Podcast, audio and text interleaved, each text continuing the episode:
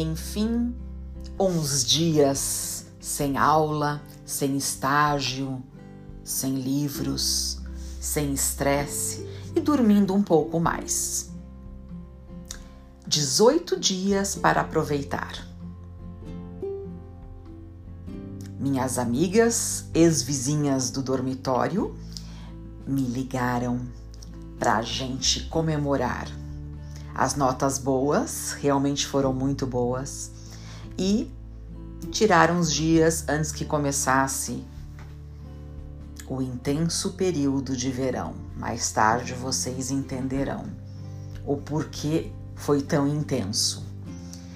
Então nós fomos para um bar chamado Joey's, bem alegre e nos divertimos muito, conversamos e acho que a sensação de sentir o dever cumprido, de fazer o melhor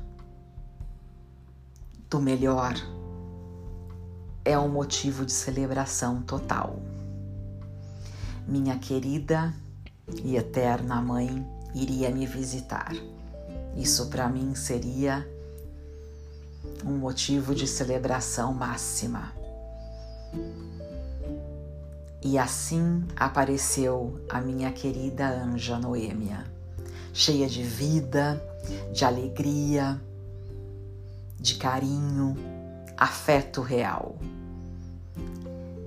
E nos divertimos muito, porque com ela tudo era leve, tudo era leve e extenso.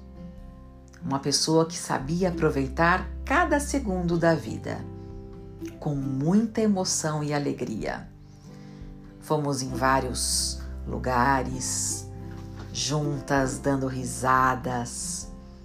Compramos roupas em uma loja, depois resolvemos devolver tudo no dia seguinte, porque achamos que não era nosso gosto pessoal. Voltamos lá, devolvemos e compramos outras. Tudo sempre na base de uma alegria do coração. E 18 dias inesquecíveis. E agora chegou o verão, intenso, muito intenso.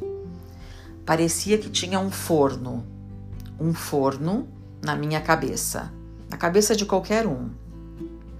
E os prédios em Boston não são projetados para a gente sentir calor, mas tem que ter ar-condicionado. Só ventiladores não era o suficiente.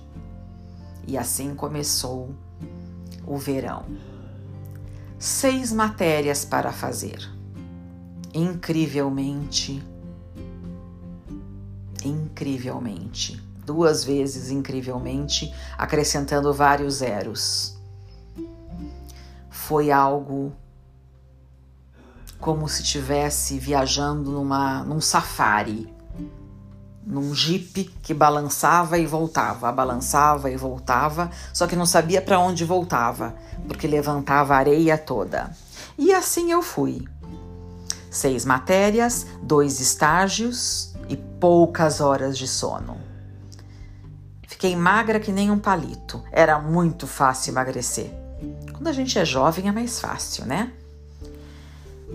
E no próximo episódio eu vou contar mais aventuras desse verão intenso, fazendo seis matérias.